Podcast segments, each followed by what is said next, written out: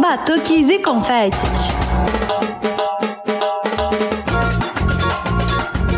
Olá, pessoas. Aqui é a Nath Fischer do Batuques e Confetes. Oi, gente. Aqui é a Gabi Moreira e nós chegamos ao nosso episódio 105, né, Nath? Você tá ouvindo essa musiquinha aí?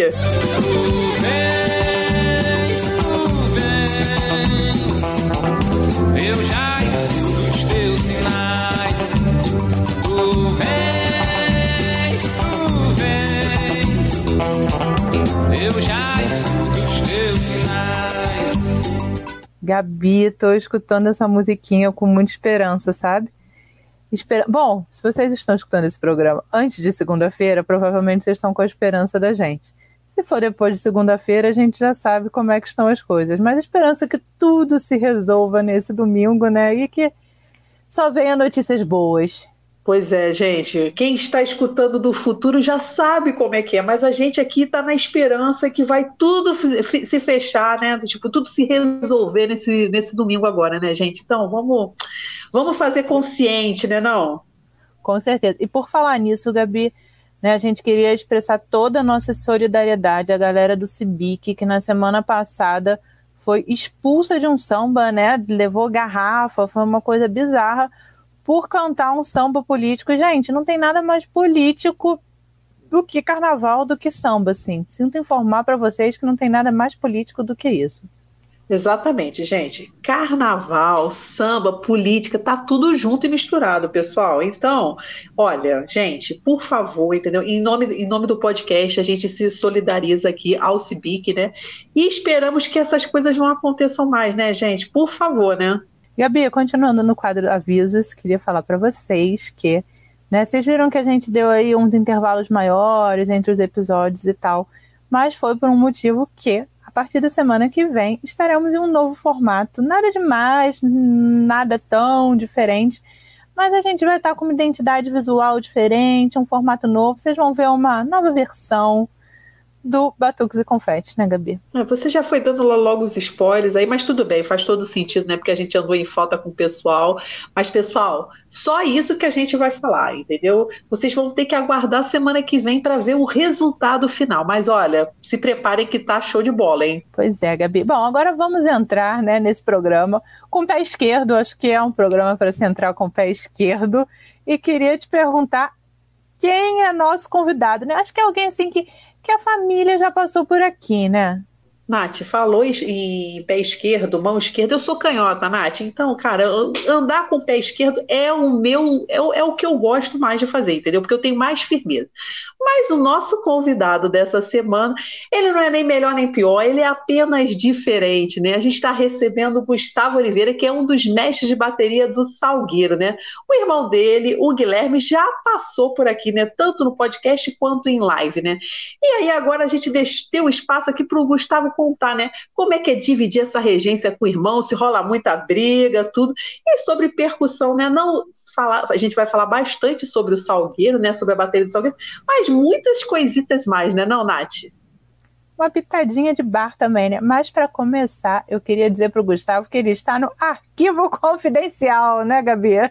Exatamente. Olha, a gente, esse nosso História com Confete está com uma vibe de arquivo confidencial, porque a gente fez os nossos contatos e nós vamos receber a Larissa Vitória, que é a namorada do Gustavo, primeira porta-bandeira da Por da Pedra e segunda porta-bandeira da Imperatriz, para ela dar um depoimento assim, estilo arquivo confidencial. Então chega mais, Larissa. História com confete. Oi, galera do Batuques e Confete. Aqui é a Larissa Vitória, primeira porta-bandeira da Porra da Pedra e namorada do mestre Gustavo. A história que eu vou contar hoje é bem simplesinha. Então, acho que ele nem sabe que essa história ficou marcante para mim. É, no aniversário dele, né? Na hora do parabéns. No finalzinho a gente sempre, sempre tem que fazer aquele pedido, né? Antes dessa vela. E tava lá, todos familiares, amigos. E na hora ele foi fazer o pedido dele. E quando a gente faz nosso pedido, a gente normalmente faz, faz pra si, né? E num ato tão simples, tão inocente, ele também pediu por mim ali, para todo mundo escutar. E foi algo que me deixou muito feliz. fiquei muito emocionada, ficou mar marcado. Ele, eu acho que eu nunca falei isso pra ele. É, mas o bar dele ainda não tinha sido aberto. Aí eu lembro que ele falou, é, ele desejasse que o bar dele desse, desse certo. E que no dia seguinte eu também assinasse como primeira porta-bandeira de uma escola. E realmente no dia seguinte começou todo esse processo aí de pôr da pedra, de ir para ser primeira lá. É, e eu, a gente costuma dizer, né? A minha, que a minha felicidade é dele, que a felicidade dele é minha. E ver que ele também pede por mim, assim como eu também peço por ele, pelos projetos dele. E foi algo que me deixou muito feliz, até porque também deu muito certo, graças a Deus. É, e o Gustavo é esse cara maravilhoso. Dividir a minha vida com ele é um presente. Eu tenho muito orgulho do homem, do namorado, do filho, do músico, do mestre, do professor que ele é. E eu desejo tudo, tudo, tudo de melhor e que eu possa estar aqui do lado dele para aplaudir, para apoiar em tudo que ele precisar. Ai, gente, muito fofo os dois, né? Olha, esse, esse pedido aí, né, para soprar a vela foi bom, hein, Gabi? Ah, Nath, vamos, vamos combinar que foi mesmo, hein? Agora, eu vou perguntar para você, Nath, você faz aniversário perto do carnaval. Já teve algum pedido de aniversário seu que foi numa vibe dessa, assim, pedindo alguma coisa pro carnaval? Ai, amiga, nos dois últimos anos foi pedindo para ter carnaval, né? Não, é isso sim, não, é, é, é realmente, é, faz todo sentido, né? Faz, faz todo sentido mesmo, né? Até eu que não, não sou muito comemorar aniversário, estava pedindo assim, óbvio que o meu aniversário é depois do carnaval, né? Mas aí quando tiver aniversário eu já estava assim, por favor, o próximo que tenha carnaval, né? Bom, a gente teve dois carnavais esse ano, né, Nath? Então acho que o pedido foi realizado aí, né? Não? Pois é, mas eu acho que ele só vai ser realizado de verdade no próximo ano, tô sentindo isso. Ah, eu também então vou poder é. comemorar o aniversário, né? Porque eu não consegui comemorar o aniversário direito nos últimos anos. É, tem isso, tem isso mesmo, né? Então, vamos, vamos nos aguardar para o próximo carnaval.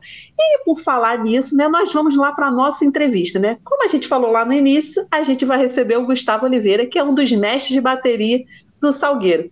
Fala aí, Gustavo!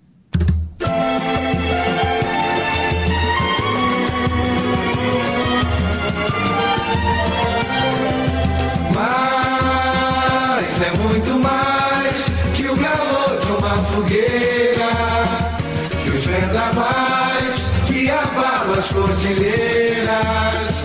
Pois entre nós o amor não é de brincadeira, viu?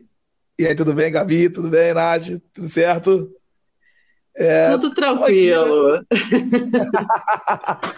Aqui vou contar um pouquinho da nossa história, muita coisa de Salgueiro, aprendiz de Salgueiro também, que eu nunca vou deixar de falar, que é a nossa essência, de onde a gente veio, né? E muito papo de samba, né? Vambora. Com certeza, né? Então vamos começar aquecendo, então, Gustavo. Olha só, vou ser sincera, que a, como teu irmão já passou por aqui, a gente meio que já sabe como é que o carnaval entrou na tua vida, mas agora é o momento de você dar a sua versão. Como é que carnaval entrou na tua vida? Palhinha do Guilherme aqui atrás, né? Vocês viram? É. não se contenta que aparecer também. então, é... provavelmente muitas pessoas que vão assistir aqui é, assistiram também o, o, a entrevista com o Guilherme, né? Então muita gente também sabe um pouco de como a nossa, a nossa vida começou no Carnaval, né? É, muita gente sabe do nosso pai, que é nosso falecido pai, Tunin, foi diretor da escola durante muitos anos, foi diretor de ala, foi diretor de bateria, presidente de ala, né? Foi sempre envolvido com o Salgueiro ali antes do, do, do nosso nascimento. então, quando a gente nasceu, né? É, dentro da quadra já. É, nós somos vizinhos do Salgueiro até hoje, né? Hoje um pouquinho mais longe, eu moro na esquina da rua, não moro mais do lado, quase eu, de quando eu nasci, né? E como meu pai, salgueirense fanático, né, a família inteira foi seguindo o caminho. É, eu e o Guilherme hoje em dia somos mestres de bateria, mas a nossa irmã também desfila no Salgueiro. Ela é composição de carro alegórico é, e é outra salgueirense roxa.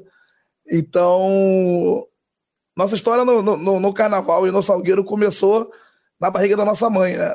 É, quando a gente nasceu, já ia é, para o Salgueiro, minha, minha mãe levava, levava a gente, criança, junto com meu pai.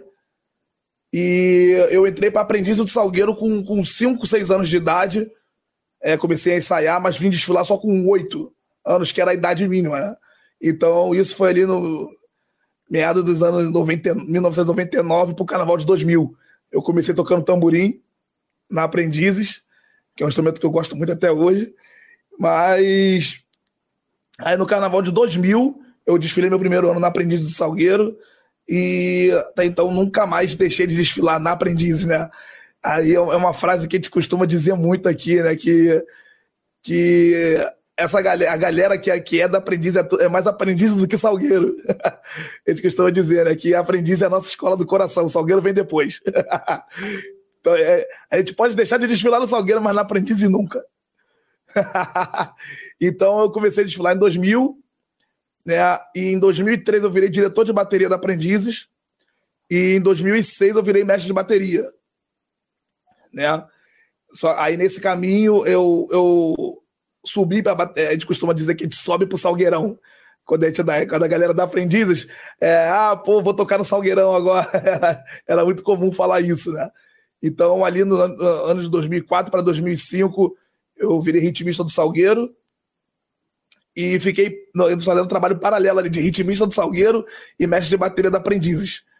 Aí em 2010, né, que eu fui, eu fui completando a maioridade ali, aí eu é, deixei de ser mestre de bateria da Aprendizes, virei presidente da bateria, né, é, fiquei ali, para nunca deixar de estar perto, né, não dá. Aprendiz é, é é um negócio que eu, eu vou lá, eu choro, é, fico relembrando, e desfile eu tenho que estar em tudo, senão eu passo até mal, o meu, meu ano não vai ser normal.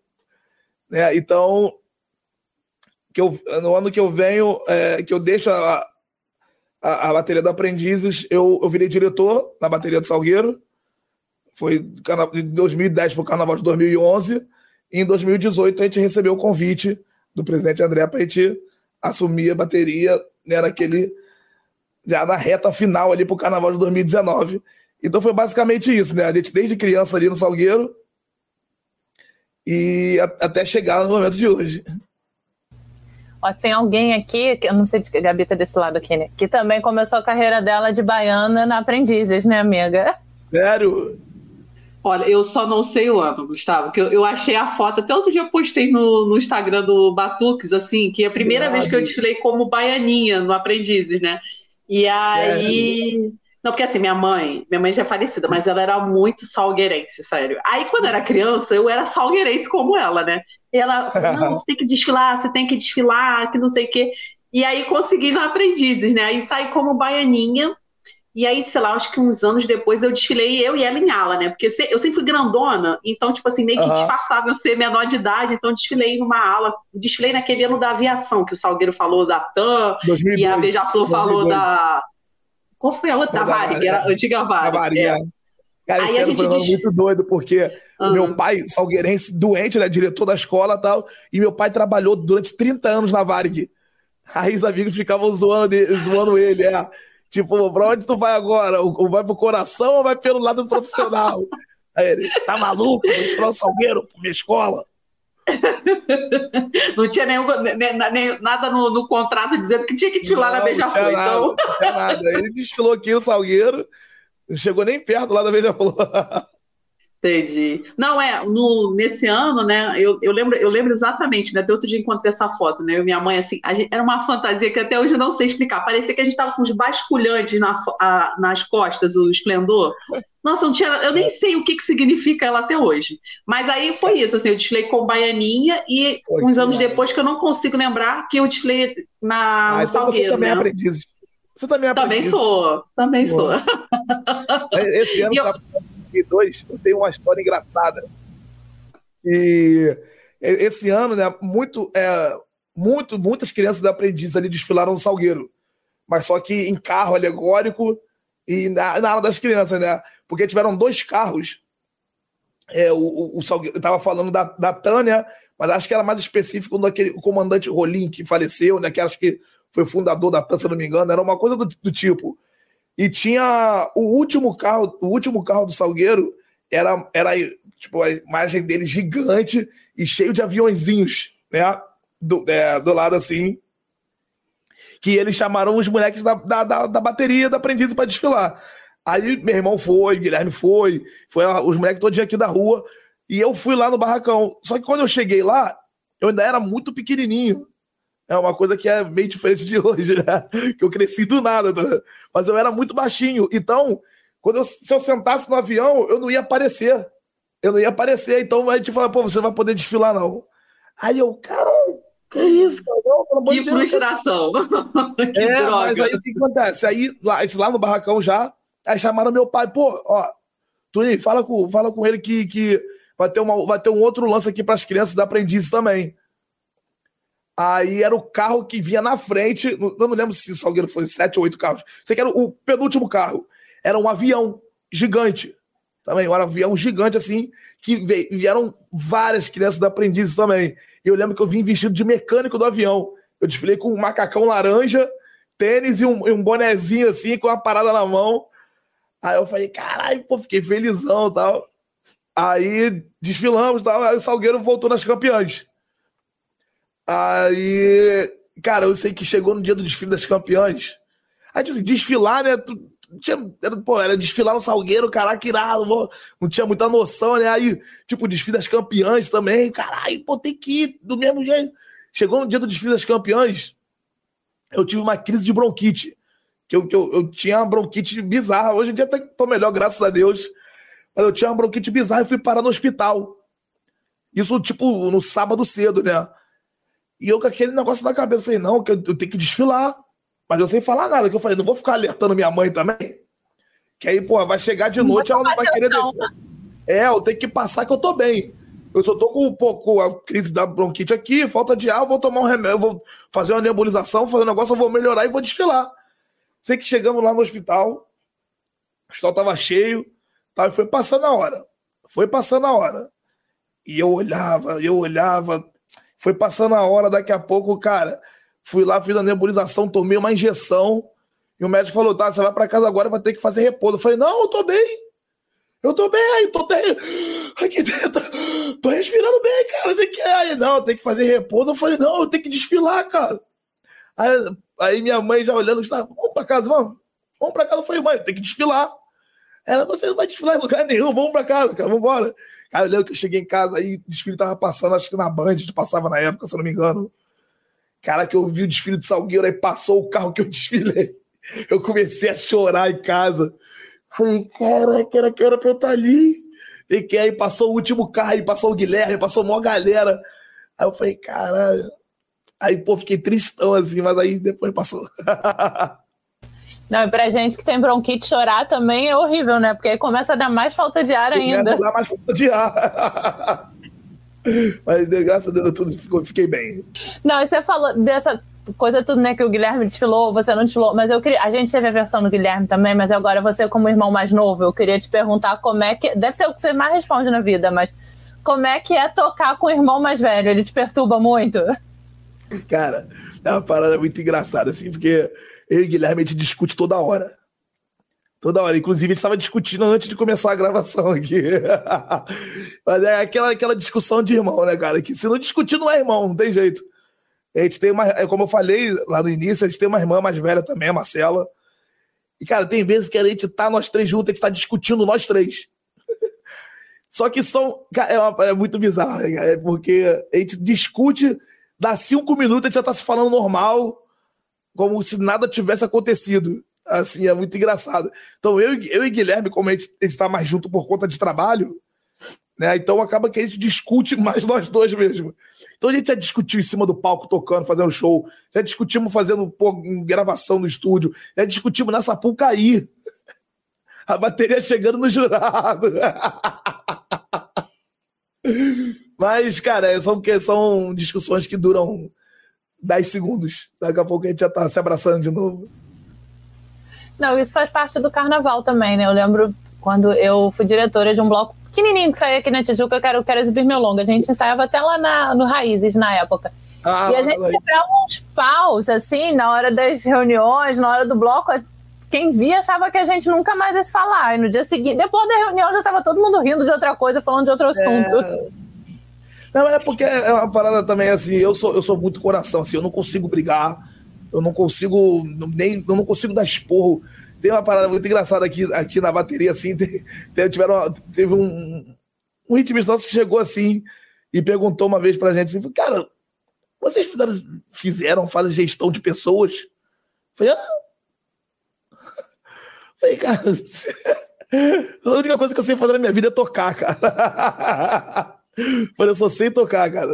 É... Ele falou, cara, pô, vocês lidam com a galera, pô, de uma forma diferente. Tá? Falei, cara, é porque você vai muito de, de índole, de, de, de coração também, forma de criação. Então eu, eu, não, eu não consigo, cara. Tem vezes, tem gente que se chegar aqui, cara, falar meia dúzia de palavra triste no meu ouvido, eu vou, vou chorar junto.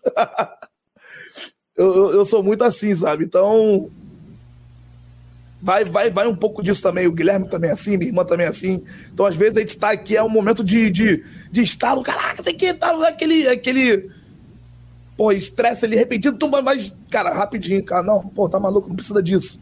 Não tem, não tem necessidade de, de, porra, de discutir. É, vamos resolver e vamos ver a solução que precisa mais rápido possível e vamos embora. Não tem ficar discutindo por, por coisa durante muito tempo. Você é pisciano? O que? Meu, meu signo? É. Sou geminiano.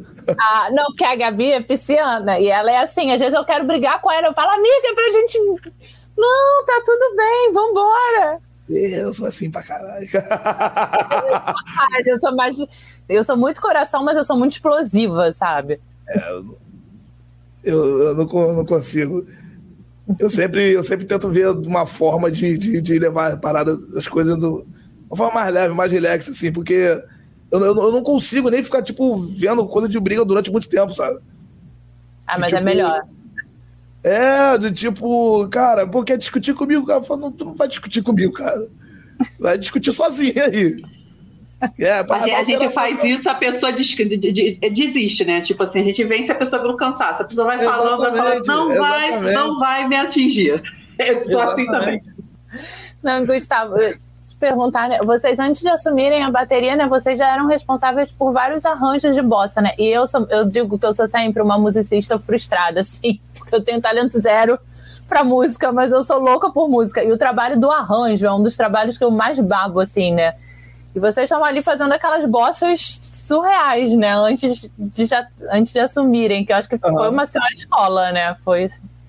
Sim, é porque aí vai de, uma, de um de um outro lado nosso, assim, que é, tem muitas pessoas conhecem e outras também não, mas é, eu e Guilherme, a sempre nós sempre fomos músicos, né? Foi como, como eu falei que eu brinquei, aí eu falei, cara, a única coisa que você fazia é tocar. Mas, tipo, isso vem de criança, eu comecei a estudar música muito novo, Guilherme também. É, eu participava de um projeto social aqui perto de casa, que era o, o projeto do Pão de Açúcar, é, no qual eu toquei, eu toquei bandolim na orquestra durante cinco anos né? E, mas isso tudo paralelo a aprendizes. Né? Eu era criança, adolescente, ele tocando na aprendizes, aí vinha tocar, vinha começar a tocar no Salgueiro, mas estudando sempre também. Eu, eu já tocava na orquestra, e, a gente come, e o Guilherme também fazia, fazia os projetos dele. Ele tocou nessa orquestra também durante um tempo, que eu botei maior pilha nele, chamando ele direto. Ele foi lá, entrou lá no curso para fazer a prova. Fez a prova, acabou que teve um momento ali que ele tocava percussão na orquestra e eu tocava bandolim. Aí chegou um momento que eu, por causa da, é, da escola, eu tive que sair um tempo da orquestra, porque os ensaios eram todos à tarde, é, sexta-feira à tarde e tal, e eu, eu, tive, eu fui transferido na escola para estudar de tarde. Então eu, tive que ficar um tempo afastado da orquestra e depois eu voltei tocando percussão. Então a percussão da orquestra ficou eu e ele. Então, tipo assim, daí já, já, já, já, já tinha parada de tocar junto, já, desde novo no Salgueiro, já. Então, é, quando você sai para estudar, assim, qualquer, qualquer relação que você tenha com a música, assim, você, é, você vira um curioso também. É, porque a partir do momento que eu, eu tava tocando bandolim ali, eu começava a pesquisar muito sobre o choro, né? Eu lembro que, pô, eu, eu comecei a ver coisas do Hamilton de Holanda, ele não era tão famoso como ele é agora. Então eu lembro que eu, a gente foi fazer até uma participação no, no bar do Almeidinha com a bateria do Salgueiro. E eu cheguei a falar lá no, no camarim, aqui assim, falei, falei um pouco com ele, ele, pô, sou teu fã desde criança. Aí ele, pô, sério? Sei que. Eu falei, pô, que eu tocava, tocava bandolim também. Então, hoje em dia tô parado, mas às vezes eu pego para arranhar um pouco. Mas eu via bastante coisa, né? E então, cara, você começa a ver que tem um universo muito grande. É, então a gente começou a se, a se, interessar por bastante coisas, começamos a procurar bastante projetos. Eu fui, pra, eu fui estudar em outro projeto também depois, foi o Vila Lobinhos, que era lá, era o projeto do, do violonista clássico Turíbio Santos, era lá em Botafogo, que cara, eu de ter uma coincidência gigantesca assim, né? Que eu fui lá, eu, eu, eu, eu estudei um tempo lá, uma temporada. Eu, eu cheguei a entrar para orquestra também, mas eu, eu saí logo por conta de. de eu, não tinha. Era, era difícil para eu ir, era eu era muito novo e já ia sozinho. Aí eu tinha que ir lá para Botafogo, assim. Acabou que eu fiquei meio, meio assim na época. Eu falei, pô, ficava pegando por metrô, ônibus sozinho já, e ia, mas mas sim, foi um aprendizado e calhou de 10 anos depois, não, 10 ou 8 anos depois de eu estudar no Vila Lobinhos, é, a, gente, a, gente, a gente, é, nós montamos uma banda com a galera do Vila Lobinhos. Só que eu não conhecia eles no Vila Lobinhos. Eu, tipo, eu, não, eu não, fui amigo deles de falar. Ele, é, nós viramos uma família depois, só que eu só conheci eles de vista lá no, nesse, no projeto. E essa banda nossa tipo, fizemos um aniversário de 10 anos agora, é, do ano passado. A banda, a gente, gente, tá, fora, de, fora de atividade, por conta de, de, trabalho e tempo, todo mundo cresceu, né? É, graças a Deus, profissionalmente. Só que a banda tá, tá ali, mas ela, a gente sempre costuma dizer, o nome da banda era A Quebrada.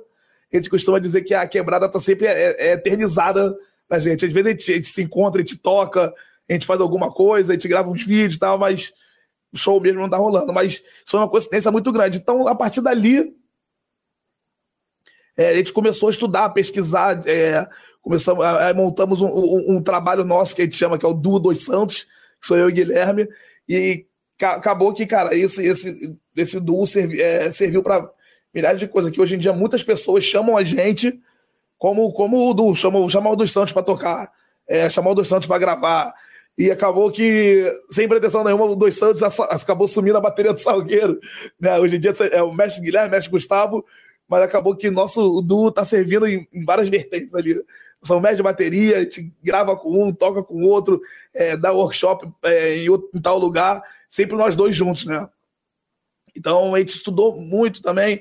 Então, voltando no. no eu, eu, dei uma volta para poder falar é, sobre um pouco da nossa formação, mas questão da, das convenções que a gente criava, isso, isso é muito vinha do nosso trabalho de pesquisa, trabalho de estudo, né, que a gente estava sempre pesquisando, tocando, conhecendo pessoas que é, de, de, de, outras culturas, né, que vinham com novidade, que vinham é, expondo um pouco da sua identidade, um pouco do, um pouco do, do, do, do que rolava né, na, na, na, suas tradições. Então a gente começou a estudar bastante, pesquisar bastante coisa. E a gente foi sempre é, colocando alguma coisinha ali de arranjo, é, uma coisa que gente aprendeu tal. Eu lembro que essa época eu, eu, não, eu, não, eu não estudava lá, mas o Guilherme fazia Rio Maracatu, que era um projeto, acho que na fundição, se eu não me engano. E ele sempre chegava com novidade, falando, pô, o professor lá passou essas paradas hoje, tal, tal, tal. E a gente sentava muito para estudar, não só eu e ele, é, é, passava muita coisa para os moleques aqui também.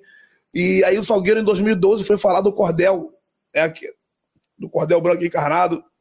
E foi um enredo que, que era totalmente voltado para os cordéis e, e, a, e, a, cultura nordestina, né?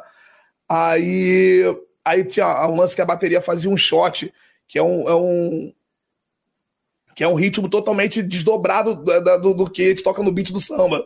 E eu lembro que eu falei, pô, vamos botar um shot aqui, a gente tenta fazer esse shot desdobrado, né?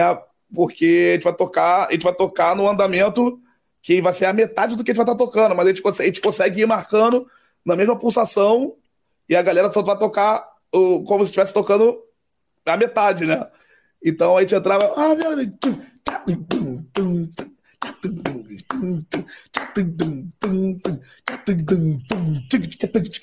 E voltava no mesmo beat, né? Que é a levada de zabumba que a gente fazia, que é a levada de shot. Então eu lembro que na época a galera falou: caraca, que, que loucura, isso aqui. Hoje em dia, lógico que, que o universo das baterias estão tão, tão muito mais complexos, né? A galera cada vez está inventando as coisas mais complexas, vindo com coisas muito boas também. Só que eu lembro que na época não era, era, não era, era, não era tão comum fazer essa, essa, essa onda mais alternativa, assim, né? Então, a gente botou o lance do, do shot ali. Eu lembro que muita gente falou: caralho, que loucura, que maneiro, sei o quê. Eu lembro que também chegou, chegaram é, diretores de outras baterias depois perguntando: pô, a gente vai fazer lá. E, pô, tipo, via com o enredo falando sobre o Nordeste: pô, a gente vai fazer lá também. Já, pô, só para não ficar parecendo que a gente tá copiando, a gente falava: não, vambora, pô, tem que fazer mesmo, isso aí. Então a gente falava: não, vambora, tem que fazer. tem que fazer mesmo, tem que, a gente tem que andar junto. Não, e você já adiantou aqui a pauta da gente, mas é que essas, esses trabalhos paralelos que você tem com teu irmão, né, o dos Santos e o PRD+, com essa vibe mais eletrônica também, fica muito maneira, né, dessa percussão mais eletrônica. Eu fiquei muito, quando a gente entrevistou teu irmão, que ele me passou o dos Santos, eu fiquei muito viciada. Teve uma época que eu tava escutando direto, assim. É mesmo. então, isso, cara, foi uma parada muito que veio muito do Guilherme. O Guilherme sempre foi, ele sempre foi muito curioso nesse lance da, da, onda, da, da onda eletrônica né? Então a gente sempre sentava para conversar tal. Aí ele, pô, vem, vamos comprar isso, vamos fazer aquilo, tá, isso aqui, vamos embora. Aí eu lembro do primeiro eletrônico que a gente comprou, que foi a SPD-SX, que é um sampler da, da, da Roland, né? Que a gente conseguia importar sons para dentro. Conseguia, não consegue ainda. Importar sons para dentro dele e aí a gente colocou isso na nossa banda, na quebrada. Na época, então a gente fazia, a gente fazia vários lances eletrônicos lá e tal. Que aí a gente falou, cara, não, a gente tem que aumentar isso aí. Aí começamos a montar as paradas e tal. Aí como você falou, e depois de um tempo veio o PRD, PRD, né? Que é o projeto do, do, do, do Gabriel Policarpo e do Bernardo Aguiar. É, eles, eles estenderam, é, aumentaram esse projeto do PRD, que é um duo, é, e eles montaram o PRD, que é o projeto paralelo ao PRD, que é, são eles dois, com mais quatro percussionistas. Sou eu, Guilherme, Boca Reis, que é. A gente costuma brincar que é o nosso papai, é, baiano arretado. Ele ali, o slap de timbal dele vai lá em Singapura. e, e o Brian Potts, que é. A gente, a gente, brinca com ele falando que ele é o americano mais carioca que existe. que ele, ele é lá de Miami também. Então, somos nós quatro com, com, com eles dois. E a participação especial do Carlos Malta, né? Então, quando o, o, o Gabriel e o Bernardo, eles são dois músicos sensacionais, assim, cara, que são é, um pouco desse lance do, do, da gente ter o da gente ter o Dois Santos, né, do é, muita inspiração deles com o PRD, né, que esse lance desse lance de, de, de explorar esse universo alternativo mesmo, é, de, de, de, de explorar a musicalidade do mundo, de estudar, de, de, de ter essa onda, essa onda de pesquisador mesmo, de, de ver o que está rolando no mundo inteiro. Né? Então eles serviram muito de inspiração para gente. E a partir desse momento que a gente começa a trabalhar com eles é, nesse projeto do PRD, é, acaba que a gente começa a caminhar nesse universo junto com eles, e isso é, agregou muita informação pra gente. Que aí a gente, cara, a gente conheceu o Brian, já conhecia, né? Mas ficamos mais mais amigos e, e viramos uma família também. Então a gente está sempre muito junto, inclusive mandar um abraço para eles, que, que é pô, é nossa família. Boca tá. Pai tá rodando o mundo com a Anitta agora aí. Pô, o Brian tava aqui agora e o Brian, o Brian da mesma forma que ele que ele agregou muita informação pra gente, o musical. O Brian ele é percussionista sinfônico, baterista, é, percussionista popular também lá em Miami é músico, não tem nem o que falar. Né? E a gente também, de forma, de certa forma, servimos de inspiração para ele, que agora ele está montando o Miami Bloco. Montando, não, já montou, né? O Miami Bloco lá em Miami. Ele montou uma escola de samba, uma, uma escola para samba, né? Não uma escola de samba, é um, é um, é um grupo de batucada onde ele está ensinando a galera a tocar samba. Então, Vocês estão indo para lá também, né, agora? A gente vai agora, daqui a duas semanas. É, na verdade, a gente vai para um festival lá em Nova Orleans. Aí, já que estamos ali do ladinho, o Brian, pô, irmão, vocês têm que passar aqui. Vai ser o início da nossa temporada e nada melhor do que iniciar com vocês. Aí a gente falou, pô, já que a gente vai estar tá aí, não custa nada, né? Aí a gente vai lá encontrar, vamos lá dar, dar uns workshops lá, falar um pouco, porque a galera é, gosta bastante da, da, da, bateria furiosa aqui. O Brian desfila com a gente. É, os dois primeiros anos ele desfilou com a gente. Esse ano, infelizmente, ele não conseguiu vir no carnaval. Mas com certeza ele faz parte da família Furiosa. Então, é isso. Então a gente conseguiu é, colher muita informação dessa galera que a gente, que a gente foi conhecendo ao longo da, da jornada, né? Então isso faz, faz deixa a gente muito feliz assim de poder participar de projetos como o PRD, como nós tivemos a Quebrada. Né? E esse intercâmbio deve ser muito gostoso, né? De vocês irem tocar lá, trazer o pessoal para tocar aqui, porque assim, música é uma linguagem universal, mas cada um tem uma base diferente. Com certeza, né? com certeza. Com certeza. É, e, e o, como, como o Brian também, aí, lá nos Estados Unidos, tem um projeto que a gente trabalha já tem sete anos, que é o, o, o Harlem Samba, que é um projeto do, do professor Dana Monteiro. Ele é de lá dos Estados Unidos, só que ele, ele fez a tese, a tese de doutorado dele na faculdade foi sobre a educação da, da, das crianças com a música. E ele veio aqui no Rio de Janeiro e ele viu o projeto do Caliquinho lá no Santa Marta. Isso há mais de 10 anos atrás. E ele viu como as crianças é, respeitavam o mestre, como ele conseguia colocar bastante crianças tocando juntas ao mesmo tempo. Então ele começou a desenvolver esse processo da tese dele aqui. Então o Dana veio aqui no Rio mais de 20 vezes já, é, em questão de para estudar, para poder escrever a tese dele. Foi onde a gente conheceu ele. É, porque tem, tem mais um cara também que faz parte da nossa vida, assim, que é muito importante pra gente, que é o Felipe Barros. Vocês acham que vocês conhecem Felipe? Acho não, conhece, não. não. Não. É, então, o Felipe. O Felipe Desculpa, ele era passou o trem, foi mal. Eu estava começando de É legal, isso faz parte. É a nossa sonoplastia. o trem do samba. Então, o, o, Felipe, ele, ele é um cara que é, é, muito importante na nossa vida, assim, que a gente costuma dizer que ele é, ele é nosso pai, irmão e amigo ao mesmo tempo. Porque o Felipe, ele era instrutor e, e professor da, do projeto que a gente tocava na orquestra. Então o Felipe conheceu a gente. Eu lembro que eu, entrei para orquestra, eu tinha 12 anos, se eu não me engano. É, há 18 anos atrás, 17 anos atrás. Né? Então, então o Felipe me conheceu ali naquele, naquele processo ali de, de, de criança para adolescente. E desde, desde então, lá no projeto, a gente foi crescendo. E, cara, o Felipe sempre guiando, ajudando a gente a guiar a nossa vida ali musicalmente, né? E questão de, de, de, amadurecimento como homem também. E ele é um cara ele doutor em música também, nosso maestro. Ele desfila com a gente aqui na frente da bateria, lá apresentando, ajudando, ajudando questão de, de, de estar ali junto com a gente. A, a, figura dele é muito importante pra gente.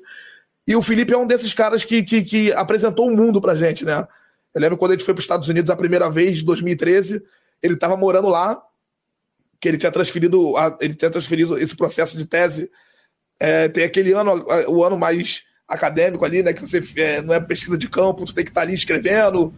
E a gente ajudou ele a, a, escrever a tese dele, porque ele escreveu sobre a bateria do Salgueiro. Então a gente ficou, cara, esses 5, 6 anos dele escrevendo a tese, ele estava muito junto. E esse ano, e teve um ano, 2013, que ele, ele transferiu esse processo dele de, de biblioteca, de escrever mesmo lá para os Estados Unidos, para Nova York. ele, ele fez todo esse processo. Né? Uhum. Eles chamam, acho que é sanduíche que eles chamam, né? Que faz Isso, um pedaço é. aqui, um pedaço em outro país. Isso aí. Aí ele foi para Nova York e ele ficou lá no, no, no, ele estudando lá em Colômbia e ele tinha algumas coisas lá no Queen's College também. E, cara, de cara, esse, esse, essa, essa universidade lá no Queens, eles todos, todos, todo ano eles iniciam a temporada homenageando um país. Calhou, é, calhou de, de, desse ano que o Felipe estava morando lá e fazendo todo esse processo dele lá, ele conheceu um, um reitor da faculdade lá e eles iam fazer o evento Year of Brazil, que era o ano do Brasil. Aí eles estavam perguntando, pô, o que que dá uma ideia pra gente fazer umas paradas aqui. Aí o Felipe jogou logo, traz o Guilherme e o Gustavo pra cá. Aí eu lembro que ele ligou pra gente lá, tem que falar com vocês. Aí a gente fala. Aí ele, pô, tô, tá surgindo a oportunidade de vocês virem pra cá. Aí eu falei, quando? Agora? Me fala que eu já vou arrumar a mala. Já... Aí eu lembro que a gente, é, o, a faculdade ajudou a gente a tirar o visto lá, mandou um documento lá, tudo certo. Aí a gente foi pra lá. Aí eu lembro que a gente, cara, a gente nem ficou em um hotel, ficamos no apartamento dele. É, foi tipo, aí foi irado, foi quando ele, ele começou a apresentar várias, várias situações pra gente, várias pessoas também. E nesse momento, nesse, é, na verdade, não foi lá que a gente conheceu o Dana, a gente conheceu o Dana aqui, que ele veio para um congresso é, encontrar o Felipe aqui na UFRJ. E eu fui nesse congresso porque, porque justamente a gente estava ajudando o Felipe a escrever a tese dele. Aí foi onde eu conheci o Dana, a gente saiu para tomar uma cerveja, trocar ideia, porque ele queria conversar comigo também sobre o projeto, né? Que ele estava escrevendo, ele estava desenvolvendo o Harley Samba, ele já tinha, já tinha terminado a tese dele. Aí, acabou que. Não expliquei. Aí ele, o, o Dana, ele, ele viu todo esse, esse, esse projeto aqui das crianças e ele falou, cara, essa vai ser minha, minha, minha maneira de, de, de, de dar aula para as crianças menores aqui no colégio. E ele é professor de música no, no colégio municipal, né, um high school no Harlem. E nisso foi quando ele fundou e montou o Harlem Samba, que é onde ele, ele junta as crianças na escola e, e, e para tocar samba. Aí, isso em, 2000, aí, em 2014 a gente conheceu ele aqui e ele chamou, fez o convite para eu, eu trabalhar com ele lá tal, na época. Aí eu falei, pô, lógico, cara. Aí a gente organizou tudo e eu lembro que eu, eu, eu não ia ganhar nada. Eu ia ganhar uma grana assim lá na época tal. Só que. Só que eu falei pra ele assim, eu falei, pô, Dana, é, eu quero te fazer um pedido. Aí ele falou, pô, fala aí. Eu falei, cara, então, é, eu, eu, cara, esses projetos, assim, essas paradas, eu trabalho, eu e o Guilherme, a gente trabalha muito junto.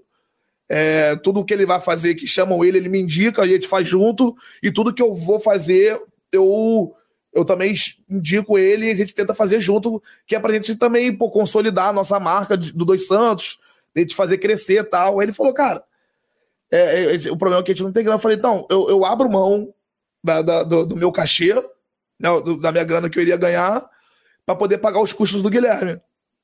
Aí ele falou, cara, por mim, perfeito. É melhor para mim que vai ter, pô, você, duas cabeças pensantes aqui, pô, dois, duas pessoas vindo, pô, da cultura, que é, vai servir, vai ser muito bom para mim. Falei, fechado, então. Aí eu lembro que a gente, a gente falou, falei com o Guilherme, o Guilherme pô, ficou maluco, aí deu tudo certo. A gente foi o primeiro ano em 2015.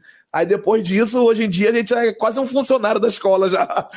Já chega lá, todo mundo já conhece a gente. Já bate ponto quando chega já lá. Bate ponto, é, nosso nome, nosso nome tem nosso nome lá no, no caderninho de professores. Que maneiro!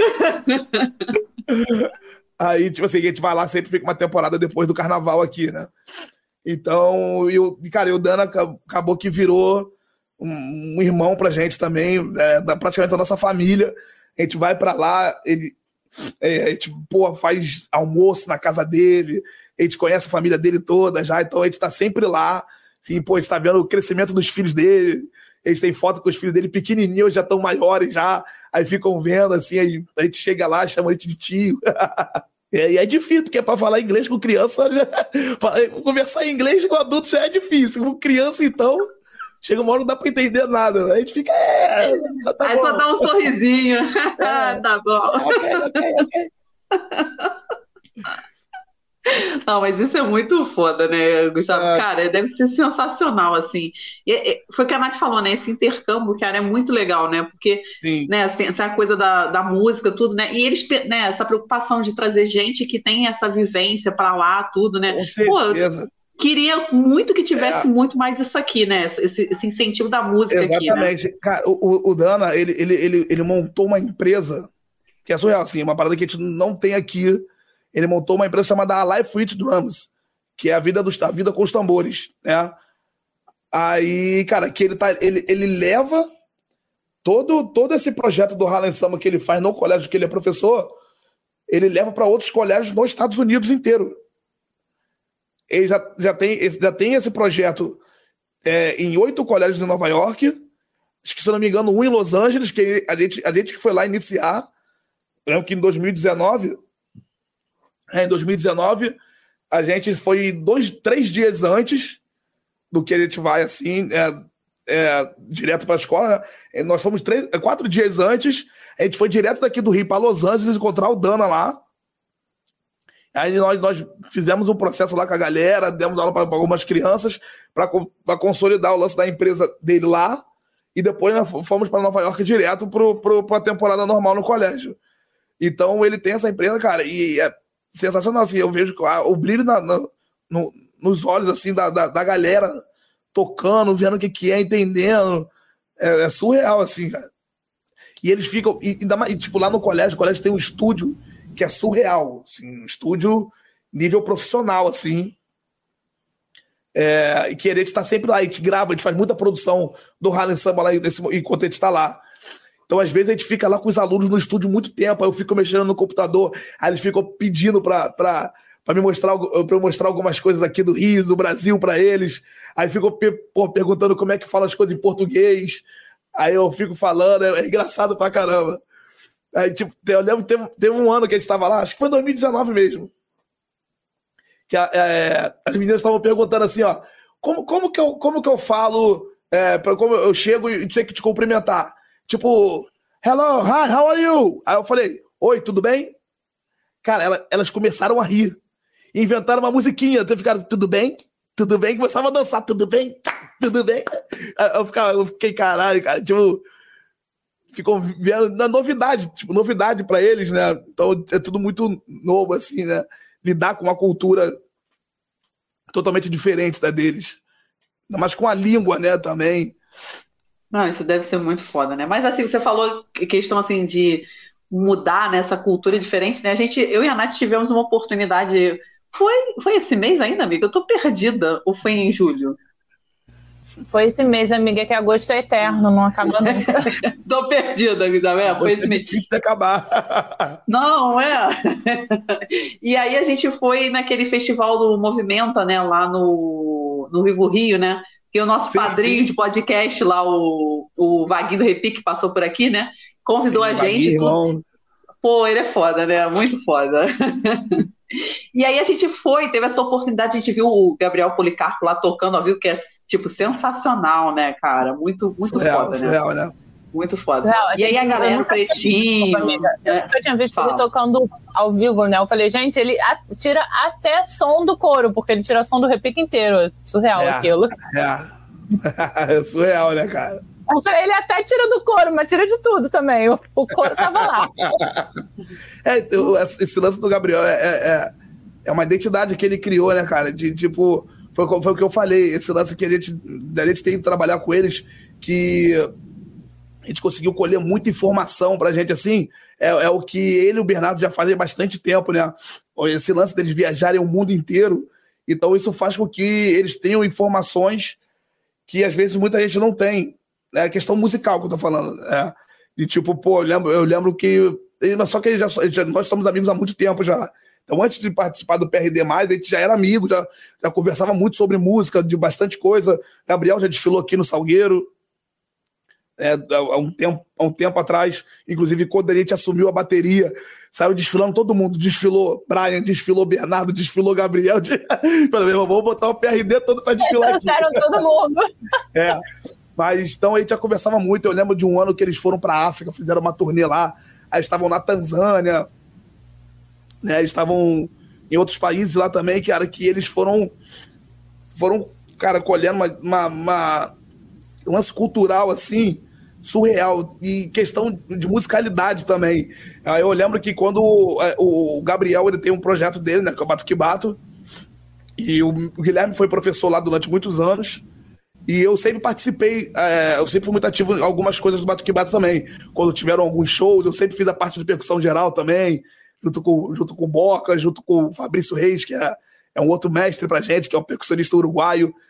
Né? Eu, mandar um abraço para ele também. A gente fazia o lance de percussão geral ali. Então, a gente sempre, sempre tava ali, e o Gabriel vinha com uma novidade. Cara, a gente, pô, tava, a gente tava na Tanzânia, eu escutei os caras falando isso aqui, vamos criar uma onda disso aqui tal, que, aí eu falava, opa, isso aqui cabe lá no Salgueiro também. aí eu, eu sempre... é muito forte, né? O tambor, é. Muito Com forte. certeza, é. Aí eu lembro que a gente passava algumas fases, a gente fazia, eu falei, pô, cara, aí eu pegava algumas coisas, algumas informações ali, criava alguma coisa, trazia pra cá. Então, isso, isso, esse lance do Gabriel, dele explorar o repique inteiro para tirar som, é porque é, é, é, justa- justamente é isso. Ele tem uma cultura, ele tem uma riqueza, assim, é, que ele é de, absor de absorveu bastante coisa já pelo mundo, que ele vai catando os timbres no repique para poder tentar aproximar alguns sons de, de todas as coisas que ele já escutou por aí, né?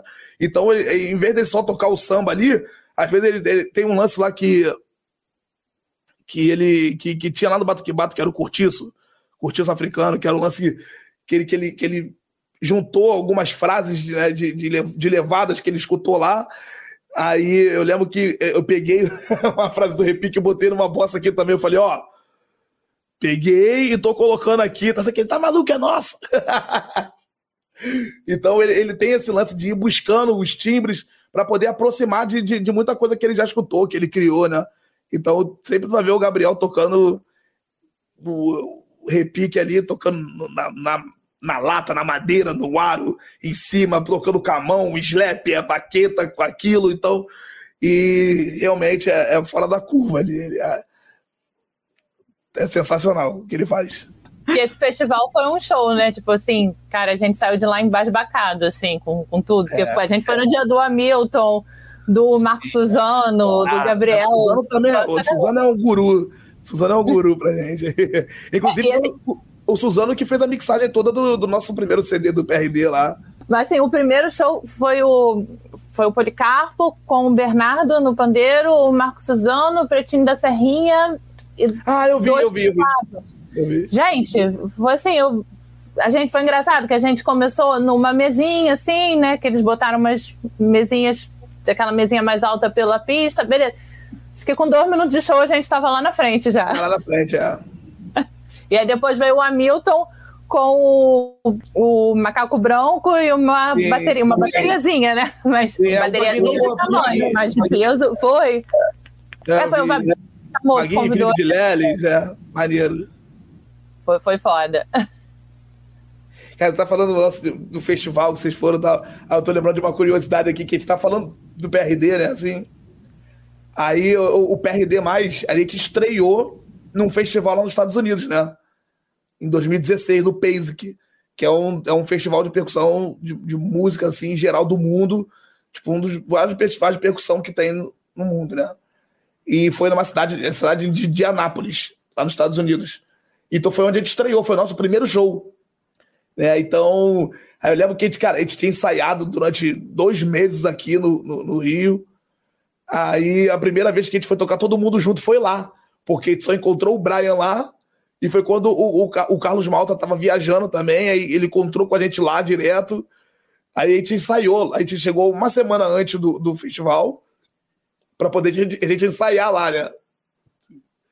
Aí eu lembro que, tipo assim, aí a gente criou bastante coisa, essa onda, cara, essa onda toda alternativa, música, música do mundo, né? Que a gente, a, gente, a gente gosta de falar, que é a música do mundo, que a gente vai juntando informações assim e vamos, e vamos vendo o que vai dar.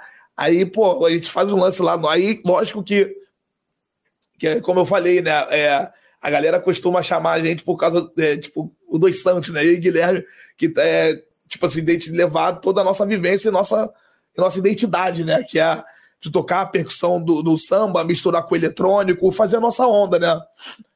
E eu lembro que a gente criou uma- alguns arranjos lá, que eu, que eu faço, é, a gente faz um lance de cuíca é, com, com filtro, né? Com, com, com algum tipo de, de efeito. a Desculpa te contar, mas é muito foda isso que vocês fazem. é, a gente tem uma. A gente tem uma. Tenta aqui. Esse, esse eletrônico aqui, que é uma Loop Station, né? Que ela tem alguns efeitos de saída. Ela é um aparelho para é um, é um, fazer loop, né? Que é aquele que a gente toca ali um, um- um compasso, aperta o botão e ela fica fazendo loop, fica tocando eternamente, né? É, então, só que ela tem alguns efeitos para saída de, de, de, de sons, né? Então a gente liga a, a cuíca nesse, nesse, nesse, nesse eletrônico, nesse pad, e a gente bota alguns efeitos na cuíca ali. Aí eu lembro que a gente chegou no Basic, Aí a gente começou a tocar a primeira música, a segunda música, e chegou o momento que eu fui fazer o, a, a música que, que tem esse arranjo com a cuíca com eletrônico. Aí eu comecei a tocar, comecei a fazer as paradas assim. Aí a galera da, da plateia, todo mundo. Oh my God! todo mundo assim, uau! Uau, nego, uau! A gente tocando aí, nego, vem abaixo. Aí tal, ficou, beleza. Aí quando acabou o show, eu lembro disso até hoje. Quando acabou o show, tipo, a gente foi, nós apresentamos, tava descendo do palco. Quando a gente desceu do palco, veio uma avalanche de gente falar com a gente, assim. Eu tava, sei que. Aí muita gente saiu subindo em cima do palco e, tipo, pegava, pegava a cuíca assim e ficava olhando dentro, viu o que que tinha. É. Aí, aí eu chegava, como você faz isso? Falei, meu truque, deixa meu ganha-pão aí, rapaz. deixa meu ganha-pão aí, pô. Não vou ficar falando meu truque. Mas aí depois eu explicava lá e a galera falava, oh, man, pô, amazing. Não, aí foi bem Cara, legal. Eu- é, mas tipo, foi só lá, não tem, tem, tem um vídeo até no YouTube que é engraçado pra caramba. Que. O, vocês conhe- conhecem o Snark Pup? Snark Pup é, é uma, é uma, porra, uma das maiores bandas do cenário, cenário de música alternativa, instrumental, né? E eles têm o selo dele lá, que é, que é a produtora da Grand Up, né? Que é a produtora deles. E quem lançou o PRD foi a Grand Up, a gente- foi o selo que lançou o nosso DVD, então foi, foi meio que nossa produtora lá nos Estados Unidos. Tanto que nós participamos do festival deles lá em Miami em 2019. É, o, o Chris Bullock, que é o saxofonista do Snark Pup, fez, é, participou da gravação do nosso DVD lá no, em, na Filadélfia. Então a gente tem uma, a gente tem uma, uma ligação muito forte com eles, né? Um dia, pô, galera toda se fala tal. E em 2017, 2017, é, eles estavam fazendo a turnê deles pela América do Sul e eles tinham dois shows aqui no Brasil, no Rio, é, no Brasil, no Brasil, que era no Circo Voador, isso numa sexta-feira, né, Circo Voador aqui no Rio, e no Cine Joy em São Paulo no sábado. Aí eles ligaram pro, pro, pro contratante, né, tal, e, e puseram falaram que, que eles queriam que a gente abrisse os shows deles. Tanto aqui no Circo Voador como lá no Cine Joia. Aí eu lembro que, porra, cara, a gente ficou maluco, né? A gente falou, caralho, vai abrir um show do Dark Pump. Caralho, maneiro, pô. É porque é, é, é muito. É, é surreal, porque é, o, o público que o, que o Snark Pump atinge é a galera que é música, ou é amante da música, ou, ou é vidrado em música. Não é, não é muito, é, tipo assim, mais aqui no Brasil, né? Que a galera que, que, que a galera que consome esse tipo de música é, é, mais, é mais quem é vidrado ali mesmo, né? É diferente de, dos Estados Unidos e Europa, que é, que é normal é, qualquer um ir assistir qualquer tipo de show que a galera gosta de, de, de, de, de- do que tá vindo o novo, né? De escutar o novo, de ver. Então é muito comum você ver essa galera é, participando de qualquer show alternativo, underground e tal. Então aqui quem consome isso ou é músico, ou é amante da música, ou é que é vidrado mesmo que gosta disso. Então, a gente tocar naquela plateia, aquela plateia ali de todo mundo, tá, pô, 90% da galera tá entendendo o que a gente tá fazendo e vibrar junto contigo, então, é, pô, é surreal, né? Aí eu lembro que tem um vídeo lá do nosso show no Cine Joia, que eu também tá na parte do, da cuíca com eletrônica eu fazendo. Aí tem, eu, eu não, conheço, né? Mas tipo, a pessoa que tava gravando, que botou o vídeo no YouTube, tá falando assim, ó, caralho, caralho, que que é isso, cara? Que que é isso? Tipo, a voz, tô escutando, tá filmando assim, né? E tô escutando a voz. Que que é isso? Aí, aí eu tô tocando, tô fazendo o nosso da cuíca, só que eu tô fazendo e ninguém percebe que o Guilherme que tá mudando os efeitos. Tipo, é porque eu fico com a cuíca lá longe assim, e o Guilherme, ele tá com, com, com o setup dele aqui, tipo, tem o tamborim, tem o eletrônico, tem as paradas assim, e ele tá longe de mim. Então, tipo, é, eu tô ali, tipo assim, a galera fica meio que vidrada no que tá rolando, né? Então a galera fica toda, todo mundo me olhando tocar, e ninguém olha pro Guilherme, então o Guilherme vai só aperta o botãozinho aqui e muda o efeito. Aí, eu, aí o moleque tá assim, ó. Ah, não! Ah, não, que porra é essa? E que o- aí o vídeo, cara, já morri de rir com esse vídeo várias vezes já. Aí eu mostro, às vezes a galera nego começa a rir também. Mas, porra, é maneiro pra caramba. Não, Gustavo, é sensacional. Mas por falar em coisa sensacional, eu preciso dizer que com esse carnaval louco aí, né, que foi fora de época, tudo, né, tava morrendo de saudade do Salgueiro com vida, né? E aí, primeiro, eu fui no primeiro, não consegui em outros porque, enfim, vida muito atribulada, mas eu fui no é. primeiro. Nossa, quando eu entrei na quadra e começou a bateria de vocês tocar, sabe? Tipo assim, Sabe aquela coisa assim, pô, eu, foi basicamente, eu fiz igual o cara do vídeo, foda, caralho, porra, é. finalmente! então Não, eu queria é, te é. perguntar, assim, como é que foi voltar, assim, para o Salgueiro Convida, né? Fazer esse evento, né, para receber outras escolas, tudo, assim, Sim. que aí eu acho que agora as coisas estão entrando mais no eixo, né? Tipo assim, tá meio corrido, né? Esse, esse foi meio apertado, né? Não teve um período exatamente, meio para dar uma descansada. Exatamente mas... isso que eu ia falar, né? Porque o que que acontece? Tudo que, que, que tem recomeçado agora, nesse período pós-pandemia, né? Porque a gente não pode dizer que acabou, mas, tipo assim, nesse esse pós que a gente quer dizer, entre aspas, aí, é que as coisas começaram a voltar, né? Com a galera toda vacinada tal, a, a média de todos os números é, caíram, mas, é, então a gente conseguiu relativamente voltar a uma vida normal né? Então, tudo que veio nesse pós-pandemia é, tem, é, é, um, é um mix de sentimentos ali, sabe? É tipo, é, é matando a saudade, é, e, cara, é de, tipo assim, aquela sensação do tipo, cara, tô vivo e tô curtindo tudo de novo. Sabe? Porque. É exatamente eu, essa sensação. Eu, eu, a Nath. A Nath, a gente foi no, no Boitolo. Ela, aí ela ficava assim: porra, a gente tá vivo, vamos beber, Não, vamos comemorar isso. isso. É, porque, cara, justamente foi uma, uma parada dizendo, falando por mim assim. Cara, tiveram momentos ali na, na, na pandemia, tipo, logo no começo. Eu falei, cara, eu vou morrer. E a gente que é asmático ainda sentia mais medo ainda, né? É, cara, não, eu te falei, velho, já era, acabou a vida, eu tô, tô aqui esperando a minha vez. Porque, cara, surreal, porque tu ligava a televisão, era falando de Covid e que, pô, morreu um, morreu 30, morreu 100 mil, é aquilo, e, pô, cara, fulano de tal tá com Covid, tu vê, entra no WhatsApp, caraca, mãe do, do não sei quem tá com, com, com Covid e morreu não sei quem. Aí entra na. Ah, porque a galera do grupo de risco. Eu falei, fudeu, quem é o grupo de risco? Ah, quem tem asma, quem tem bronquite. Falei, mãe, tô aqui passando meus últimos dias contigo. porque, cara, aí, aí, não, daqui a pouco, ah, porque todo mundo vai pegar. Aí, tchau. Tchau, foi tchau. Pô, todo mundo vai pegar. Eu tenho bronquite. Todo mundo tá pegando esse treco tá, que tem bronquite tá morrendo. Eu falei, já era. Aí eu lembro que eu, eu, eu, mas eu me tranquei dentro de casa. Me tranquei dentro de casa. Eu lembro que eu, cara, eu engordei uns 15 quilos, assim, sei lá. Porque eu, eu comecei. E, cara, surreal, porque eu, eu, eu, gosto de tomar minha cerveja. Pô, todo mundo sabe que eu, eu bebo, porra, eu gosto de tomar cerveja, tomo um whiskyzinho e tal. Mas eu lembro que eu, eu, bebia todo dia dentro de casa. Tipo, eu bebia. Aí às vezes eu ficava vendo. Cara, Zé. Benito, ele nunca viu tanto o meu dinheiro quanto durante a pandemia.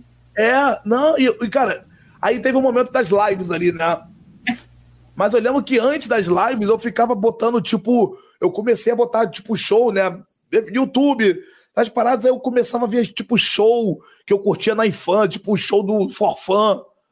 Caralho, eu sou, porra, eu sou fã do Forfã pra cá até hoje, assim. Mas, tipo, eu, eu ficava vendo o show do Forfã, aí, tipo, música antiga, eu começava a chorar, eu falava, caralho. Tipo, eu curtia Forfã no momento da minha vida ali, agora eu, tipo, parecia que eu tava me despedindo da vida, sabe? Meio que tendo uma, uma, uma, uma linha do tempo, assim, tá ligado? Eu vendo tudo que eu curti, tudo que eu ria. Aí via desfile do Salgueiro, aí via, pô, gravações, tipo, via DVD do PRD+, ficava lembrando, tipo, dos momentos lá nos Estados Unidos, a gente gravando, a gente no festival, daí isso, aquilo. Fala, caralho, até que, cara, tipo, as coisas foram passando, Aí eu lembro que teve uma live do Salgueiro, a primeira live do Salgueiro foi no meio da pandemia ali.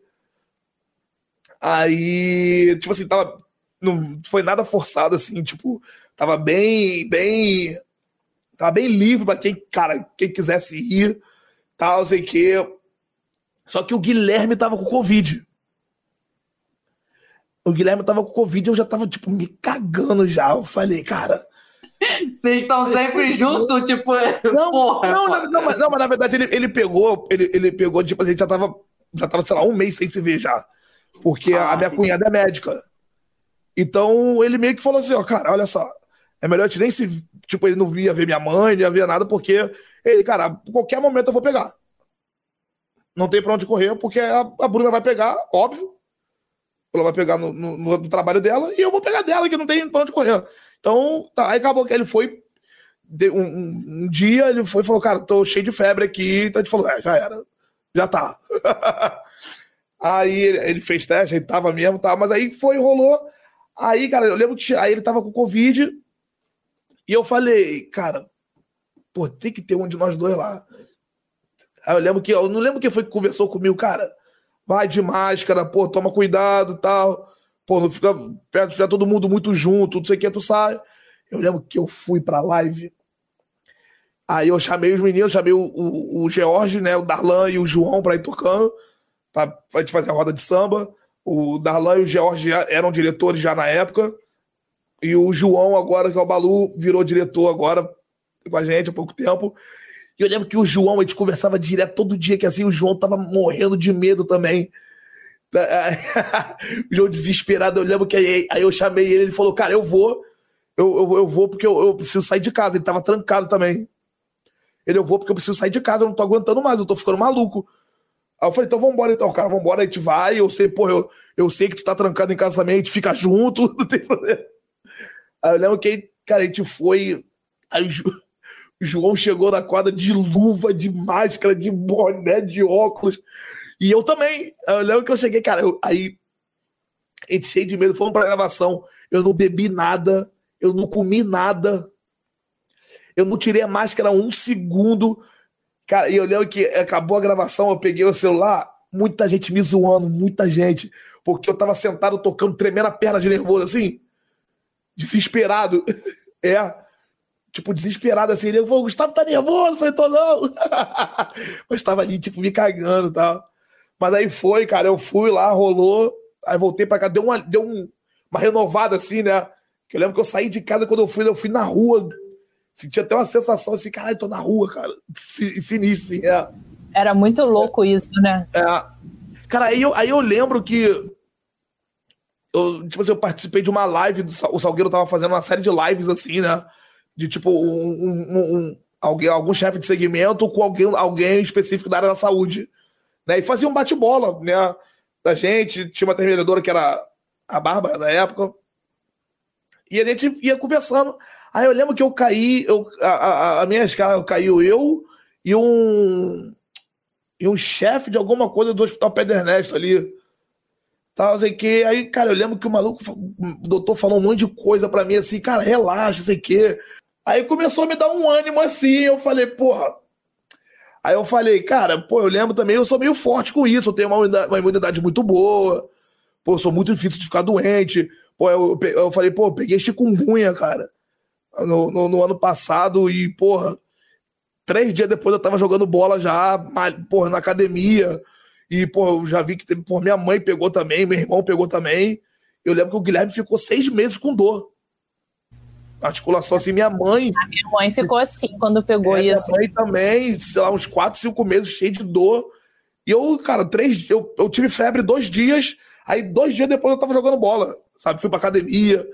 Aí ele falou: É, cara, tu tem, porra, provavelmente, cara, se tu pega um Covid aí, tua imunidade vai, vai rebater legal, não dizendo que nada pode acontecer, mas, cara, é isso. Aí começou a explicar um monte de coisa e tal. Aí foi, eu fui aqui, eu fui olhando, aí foi me dando uma, um ânimo assim. Eu falei: Pô, vou na rua, de máscara, mas vou. Eu vou na rua pra dar umas parecidas. Aí eu lembro que minha mãe pô, tinha falado, pô, tem que comprar um negócio. Eu falei, eu vou. Eu vou, deixa eu ir lá. Aí fui lá, sei que, aí fui de novo depois, aí fui aos poucos. Depois, quando eu fui ver, já era. Aí depois eu fui e peguei o Covid. Puta que pariu. Mas graças a Deus não tive nada. É, é- é- é- é- é é engraçado, porque, tipo assim, eu tive Covid uma, uma vez assim, a Vera mesmo, não tive nada. É, depois teve uma, uma época que a gente estava aqui no estúdio gravando todo dia junto, todo dia junto gravando. E, cara, às vezes a gente estava aqui bebendo água, bebendo mesmo copo, eu e Guilherme, tal, sei que. O Guilherme teve um dia que ele acordou meio indisposto assim. Aí falou, pô, será que eu tô com Covid? Tal, sei que. Ele falou, ah. Ele falou, ah, vou fazer o teste, foda-se. Foi lá, fez o teste, tava com Covid. Aí eu lembro que ele recebeu o resultado pelo, pelo e-mail, tocou no celular assim, ó. E eu tava do lado dele, comendo esfirra, que ele estava gravando, eu pedi esfirra no Habib e tal. Aí eu lembro que eu dei um mordidão assim, ele, caralho! Com a esfirra assim, eu falei, o que foi, cara? Ele, tô com Covid. Aí eu falei, ah... Falei, cara, deixa eu acabar de comer, depois eu vou embora. Mas não tinha mais o que fazer. Cara, eu, cara, tive nada, nada. Aí começou o período das vacinas também. Aí eu de gente tomando, um monte de gente tomando, e cara, eu falei, cara, eu vou morrer. Eu morrendo por causa da vacina aí. Falei, tá, aí, aí começou, tipo, ah, não, a, a, a Coronavac não dá nada, mas a AstraZeneca, porra, tu, tu morre e volta. Assim, que eu falei, caralho, é. Aí não, mas é para fazer a transformação, entendeu? Tipo, é, eu tomei, eu tomei a AstraZeneca. É. Cara, assim, eu fiquei com febre tudo, mas o pior foi o meu pé, o Gustavo. O meu pé ficou tão gelado que eu falei, gente, eu vou perder o pé. É. Sabe aquelas coisas de desenho animado que o cara põe Sim. o pé na neve e aí o pé perde, assim, tipo, é. o pé sai. Eu falei assim, gente, vai acontecer isso com o meu pé. Mas assim, no dia seguinte já tava tranquilo, foi só um dia mesmo que eu tomei a vacina. Não, é, então, eu tomei duas doses da AstraZeneca e uma dose da Janssen. Cara, eu não tive completamente nada. Nada. Em nenhuma das vacinas. Nenhuma. Aí eu comecei a falar, porra, acho que de Covid eu não morro. aí que, cara, aí meio que, meio que voltando, né, a pauta, né? É... Então, cara, é, é, tudo que tá vindo após esse período, você tem esse, esse, esse mix de sentimento mesmo, né? Do tipo, pô, tô vivo, Cara, tô conseguindo curtir isso tudo de novo. Pô, o carnaval, cara. Eu lembro que. Pô, o, o Lolo, o Lolo, o mestre Lolo da Imperatriz, tinha um abração para ele também, que é nosso irmão aqui de vida também. É, durante muitos anos ficou aqui no Salgueiro, tava, era diretor aqui do Salgueiro com a gente e tal. Então Lolo é um irmãozão pra gente de vida mesmo, né? Não só do samba, mas fora o samba também, a gente tá sempre junto, sai, pô, pra beber e tal, muito amigo nosso. E aí eu lembro que no carnaval é, o primeiro dia de desfile foi quarta-feira, né? Isso, foi quarta-feira. Foi quarta-feira. Foi ao contrário é. da vida normal. É, não, aí eu lembro que deu, sei lá, tipo, 5 e meia da tarde, o Lolo postou uma foto no Instagram, tipo, no Stories, assim, ele tirou uma foto, já estou aqui. Falei, que isso, cara? Cinco e pouco é, da tarde. É, tipo, seis horas. Ele postou. Ele tava com aqui. saudade. É, aí eu falei, caralho, que isso, cara? Como zoei ele. Ele, ah, cara, eu tava em casa agoniado, já vim logo, quero ver, quero ver tudo. E que aí, tipo, cara, porque a galera tem, tipo, tem os caminhões das baterias chegam cedo, né? Então, tipo, dia de desfile, tu chega ali, sei lá, três, quatro horas da tarde, tu já, tu já via a movimentação toda da rapaziada lá, porra, de, de, de instrumento, de botar instrumento para fora do caminhão, aí a primeira escola já começa a, já se organizar e tal. Então, tipo assim, aí já chegou lá sendo que ele já queria, tipo, reviver aquilo ali, né? Não que, não que eu não quisesse, porque no dia eu tava, tava na correria também, consegui chegar só no horário do desfile, mas provavelmente se eu não tivesse na correria, assim, eu, eu ia chegar um pouco mais cedo lá também, passar pra dar um apoio pra galera. Muitos amigos de mestre de bateria da, da Série A, né? Então, realmente é, é o que eu falei, esse, essa parada. Então, tipo, tu, tu, tu pega esse, esse, esse Salgueiro Convida, que é um, que é um momento aqui de, de, de festa e que, que é muito importante pra gente, que a gente consegue fazer essa confraternização com, a, com as co-irmãs, né? Então, a gente ficou um tempão sem ter, então tipo, todas as coisas que estão vindo agora, esse processo de gravação dos sambas concorrentes, tal, tudo que que vem voltando aos poucos, né? Vai tendo, vai tendo um, um peso diferente, né? Vai tendo. Vai, com certeza a gente vai gente tá fazendo as coisas com carinho maior. Assim, de tipo, caraca, eu poderia não estar tá aqui fazendo, mas graças a Deus eu tô. Olha, Gustavo, eu acho que essa pandemia fez até um milagre com a minha pessoa, porque eu sou a pessoa que não acompanho disputa de samba, entendeu? Já até falei para outros mestres que apareceram aqui que eu, assim, geral, porque assim, eu já acompanhei muito, assim, eu tenho primos que já foram compositores, então foram muitas decepções, e eu falei, nunca mais vou acompanhar a disputa de samba, nunca mais. e aí, fiquei esse tempo todo, né, em casa, tudo, né, Aí o que, que aconteceu? Sábado tava eu lá no Império Serrano. Falei, ah, vou lá ver o samba, que eu tô com saudade disso. É, no Fluminense, aí essa mulher me liga: tô indo pro Império, não quer não. Eu falei, porra, amiga, tô saindo de casa pra ir pro Maracanã. Agora não dá. Na próxima eu vou. Na próxima eu vou, mas hoje não vai rolar.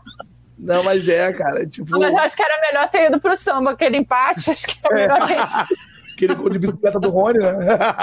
Foi, eu tava ali na cara. Era exato, eu tava na leste inferior, né? Foi, o gol foi na minha cara, foi muito é. triste. Mas o gol foi, foi bonito. Foi tipo pra fazer que assim mesmo, tá vendo? Era pra ir pro Império Serrano. Era pra ter ido. Então, Gustavo, eu ia tipo, perguntar isso, né? Que samba do Salgueiro, assim, tá fresquinho, né? Eu sei que ainda Sim. tá no comecinho, tudo, mas como é que tá essa expectativa de voltar à disputa de samba? Que vai ser uma disputa normal, né? Teve o último carnaval, aquele carnaval todo meio esquisito, né? Como é que tá a é. expectativa tua para essa disputa, assim, normal, né? É, então, é, o ano, o ano, passado, né, a gente ainda teve uma disputa aqui, chegou, porque foi um período de, de volta ali, né? Que foram começando a ser liberadas as coisas, então a gente conseguiu fazer o final da disputa aqui. Mas mesmo assim, ainda teve aquela final de samba lá na Globo, que foi fechada, não teve aquele calor da final mesmo na quadra, né? Que a gente é, tá eu vou te falar, só te interromper rapidinho, né? Eu não vou na disputa, mas na final, geralmente eu gosto de. Porque é aquele ferro final, né? Então tem exatamente. que estar presente. É, então, exatamente isso. Né? De, tipo, a gente, a gente não teve aquela final, não teve aquele evento que Pô, aquela parada da bateria ir pra rua cinco e pouca da manhã, seis horas da manhã. Sabe? Então. É, a gente teve uma disputa ali, foi, mas foi uma parada muito. Muito. É, como é que pode dizer? Muito. É, tivemos que adaptar muitas coisas por conta do período, né? Agora, graças a Deus, a gente vai conseguir fazer uma, uma disputa é, vida normal. né? Então, muita coisa, tipo, pô, vai voltar o lance da final, muito importante semifinal, né? Que a galera, pô, então vai ter, pô, voltar aquela, aquela, aquela fofocada boa que eu digo, né? A fofocada que eu digo é mais o movimento, não de, de fofoquinha, né? Mas aquela, aquela, aquela, que sururu todo na rua, de todo mundo, a torcida bebendo cerveja, aí entra a torcida, sai torcida, sabe? Então, pô, esse, esse, esse momento é bem legal, assim, pra gente também, pra escola, que movimenta bem o, o carnaval. É um momento importante, né? No qual a gente vai escolher o, o hino, que a gente vai, pô, que vai defender o nosso carnaval, né? Então, a gente consegue ali unir, né? Tipo, o, o momento pô, de felicidade de estar com a galera, de ver, tem muito lance, tem muita, muita coisa engraçada que acontece também, as torcidas, né? Então, gente consegue unir isso tudo ali. E agora, se Deus quiser, ele quer, né? Esse ano a gente está voltando com todo o nosso processo normal. Não, com certeza, Gustavo. A gente vamos, o final, o final do Salgueiro pode contar comigo que eu estarei lá, que eu gosto daquele fervo assim da final. Convidado. Mas, Gustavo, olha, o papo tá bom, conversa tá boa. Mas dizem é. que carnaval tem fim e o Papa aqui também tem que chegar no fim, entendeu? Então. Como dizia Luiz Hermanos, né? Todo carnaval tem seu fim. Exatamente. Cara, essa, essa, eu, eu, gosto muito de Luiz Hermanos também. Né?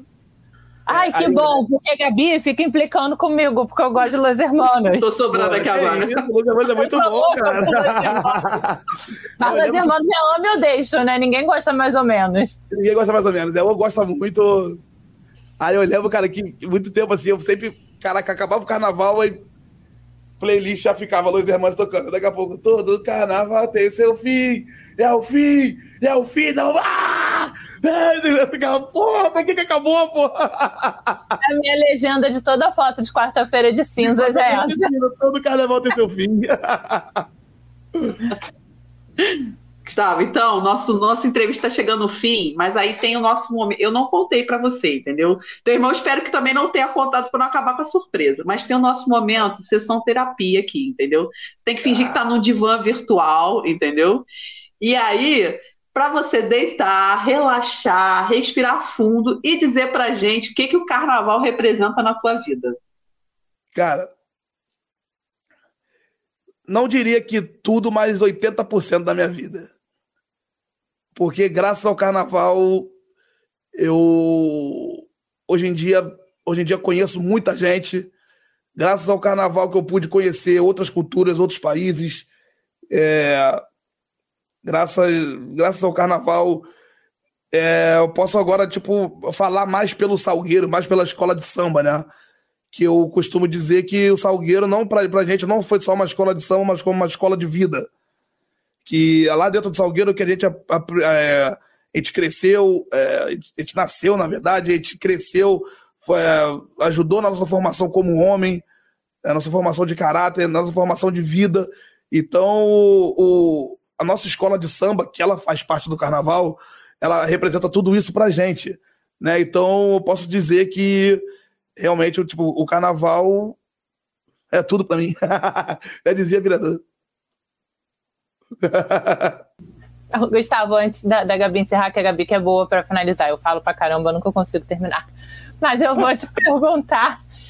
Agora, como é que você tá saindo nessa sua nova função fora da música com o Bené, essa função de dono de bar?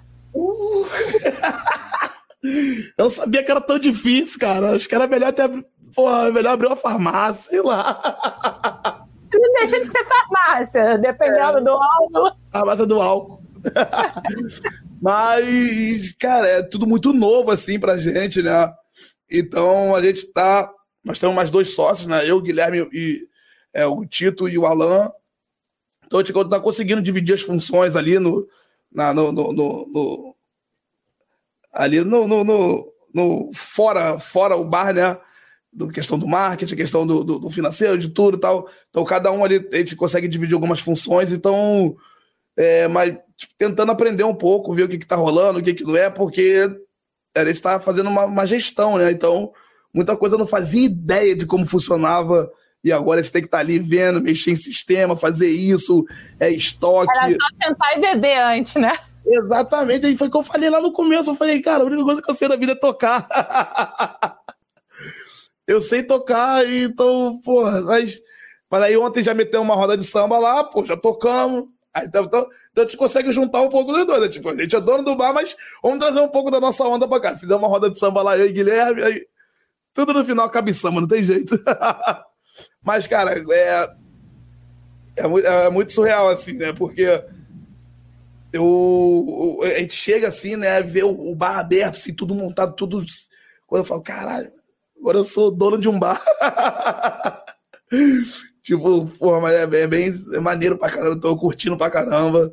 E espero que, que dê tudo certo. Queria fazer um mexãozinho aqui, como quem não quer nada, né, galera?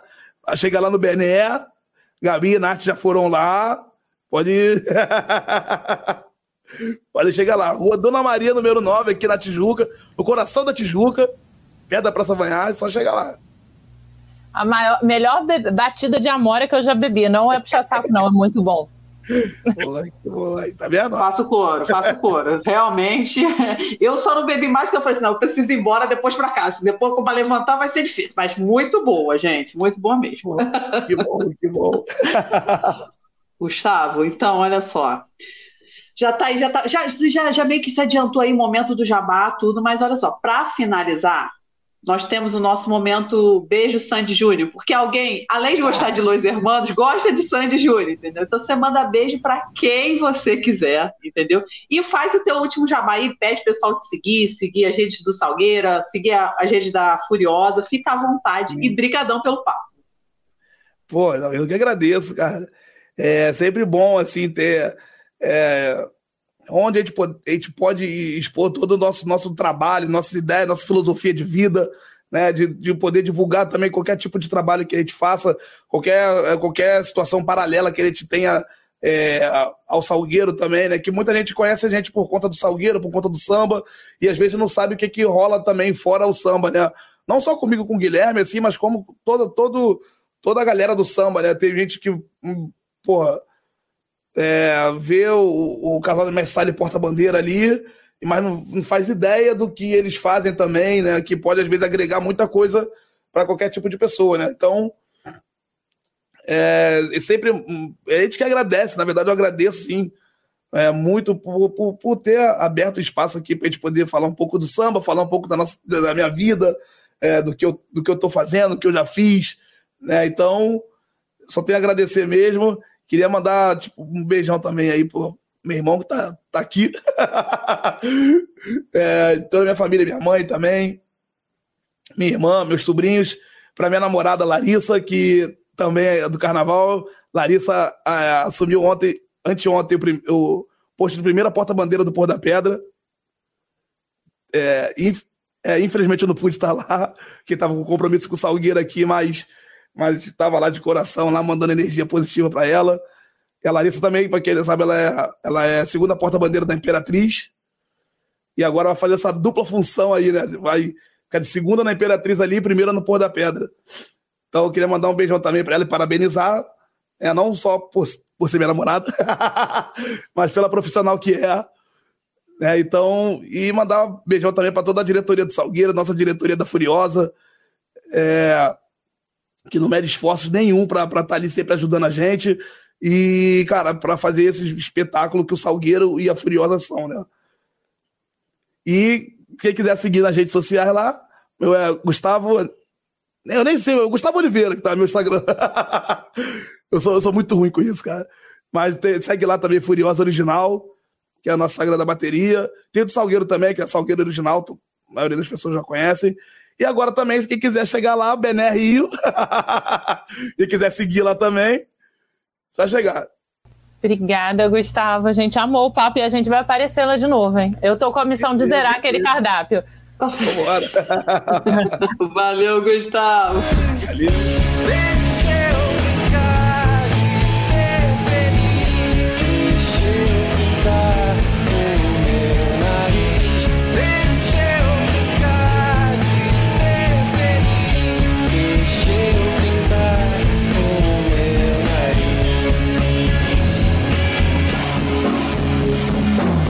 Toda banda tem um tarol, quem sabe eu não toco. Todo samba tem um refrão pra levantar o bloco. Toda escolha é feita por quem acorda já deitado.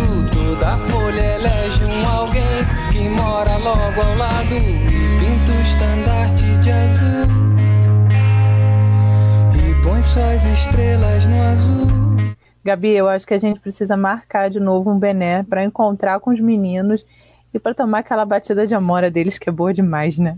Nath, então, olha, vamos marcar, vamos aproveitar para marcar no dia que vai ter roda de samba, que aí a gente já faz o negócio completo, toma a nossa batidinha e vai curtir a roda de samba do Bené. Então, olha, gente, Cara, sério, é maravilhoso, entendeu? A, essa batidinha. Gente, você, a gente já falou dela antes e eu vou continuar falando. Cara, ela é sensacional. Então, cara, quem tiver aqui no Rio, cara, dá uma passadinha ali no Bené, porque, olha, super garantida, hein? Não é não, Nath? Com certeza. E, gente, assim, já que a Gabi deu a deixa, eu vou dar mais spoiler de semana que vem. Ah, não, antes... Nath. Não, tem que dar, tem que dar, amiga. Olha só, antes disso, eu queria dizer que tem tudo a ver com o nosso próximo convidado, que provavelmente esta semana ou no máximo na próxima, está entrando no ar a nossa segunda temporada do Quem Faz o Batuque na Rua com o Sargento Pimenta. Acho que nada mais justo do que a gente começar né, com essa dobradinha Fogo e Paixão, Sargento Pimenta. E o nosso próximo convidado, que também é do Sargento Pimenta e do Pipoca Guaraná também, né, Gabi? Quem, quem é ele? Quem é ele? Nath, nós estaremos recebendo na semana que vem o Cadu Torres, né? Que é professor do naipe de surdo, né? Como você falou, do Sargento Pimenta e do Pipoca Guaraná, né? Gente, a gente vai conversar sobre muitas coisas, né? Inclusive, como um pouco né, desses bastidores, como é que foi essa gravação do Quem Faz o Batuque da Rua, né? Então, gente, anota aí, semana que vem o episódio está imperdível com a nossa nova identidade visual e com o Cadu. A gente aguarda vocês na semana que vem. Tchau, gente! É isso, galera. Cadu vai ser nossa cobaia desse novo, novo formato de programa. A gente se vê semana que vem. Beijo!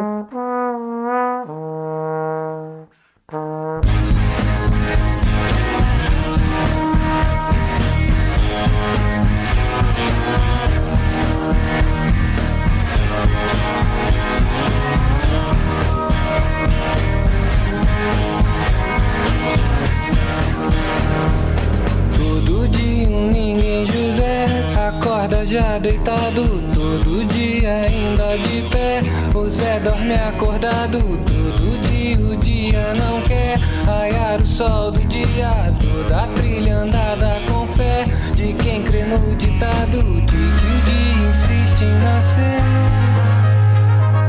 Mas o dia insiste em nascer, pra ver deitar.